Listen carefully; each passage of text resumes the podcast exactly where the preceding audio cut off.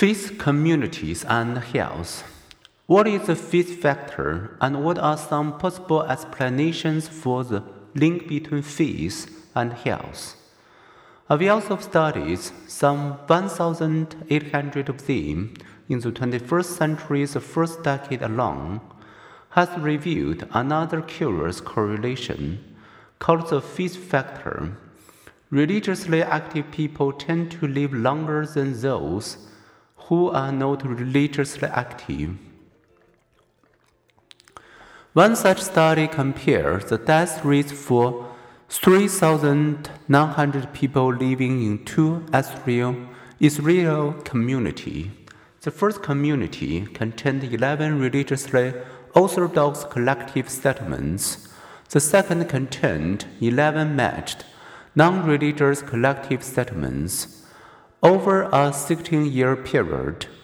Belonging to a religious collective was associated with a strong protective effect, not explained by age or economic differences.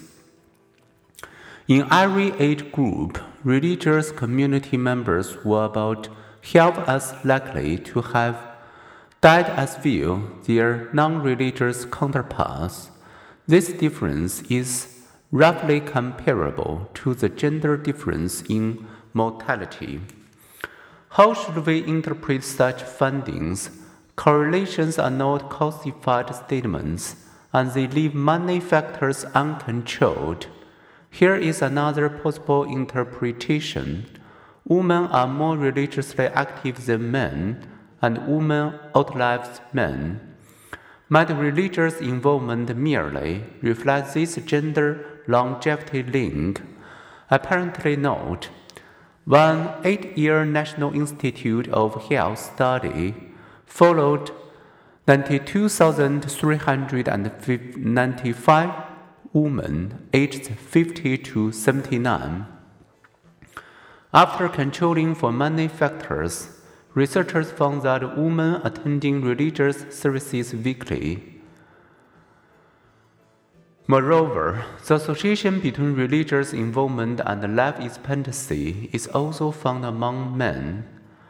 An 28 year study that followed 5,286 Californians found that after controlling for age, gender, ethnicity, and education, frequent religious attenders were 36% less likely to have died in any year. Another eight year control study of more than 20,000 people. This effect translated into a life expectancy at age 20 of 83 years for frequent attenders at religious services and 75 years for non attendees.